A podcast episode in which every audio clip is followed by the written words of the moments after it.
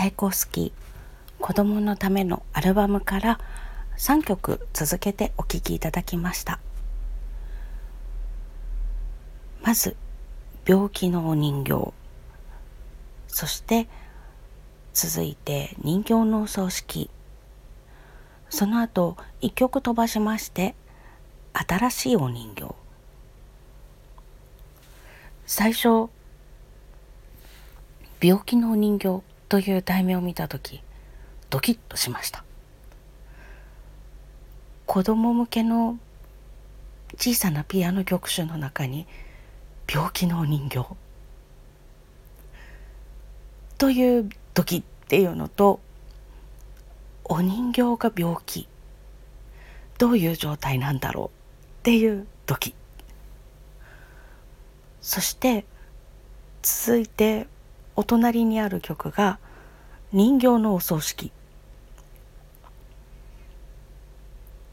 私もまあ生物学上女として生まれましたので子供の頃たくさんのぬいぐるみだったりお人形だったりっていうのが身の回りにいました。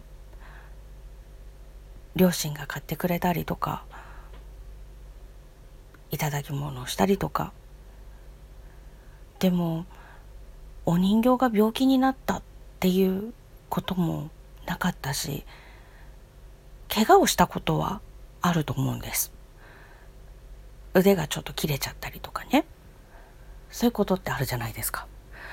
でも病気。そして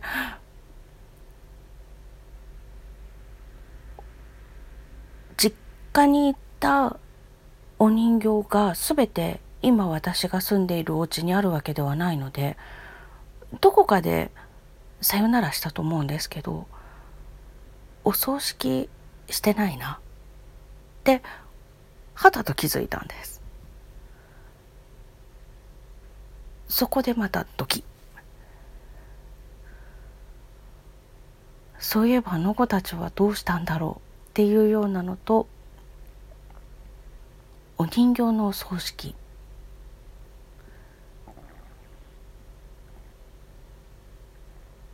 そうか。で一曲飛ばして次の次の曲を見てみたら「新しいお人形」という曲が書かれていてこれはどうやら病気のお人形と対になってるようなんですけれどもあ新しく仲良くするお人形がそばに来てくれたんだ。よかった。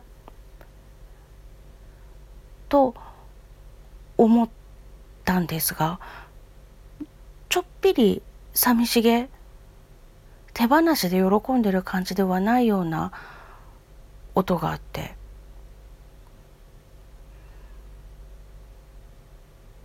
どこかやっぱりお葬式をしたお人形のことが引っかかってたりするのかな？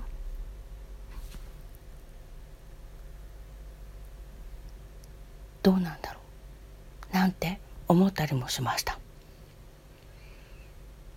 ちなみにこのチャイコフスキーの子供のためのアルバムは老いに捧げられてます。メイではなくて。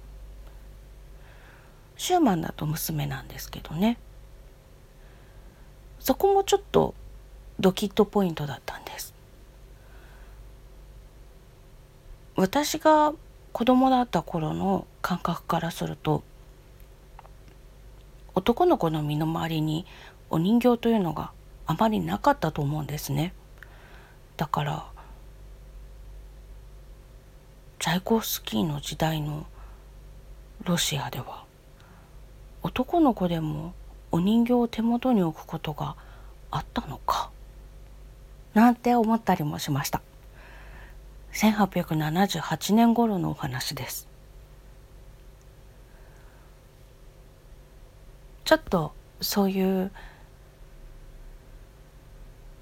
日本の当たり前の感覚とは違うものがあったりとかしてそういった意味でも面白い曲集だなと思います。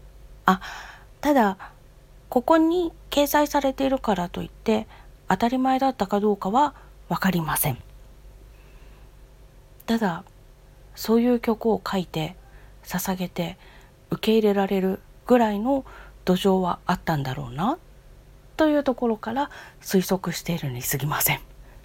もしかしたらこのチャイコフスキーの老いのお家だけそういう空気があったのかもしれませんしそこはわからないです。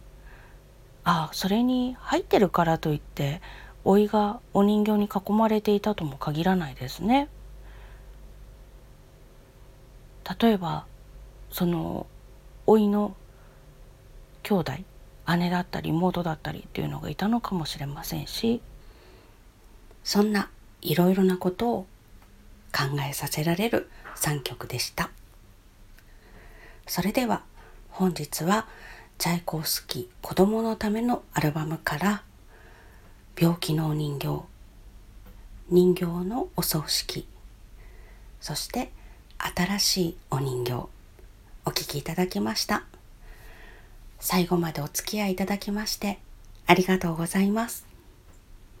それではまた。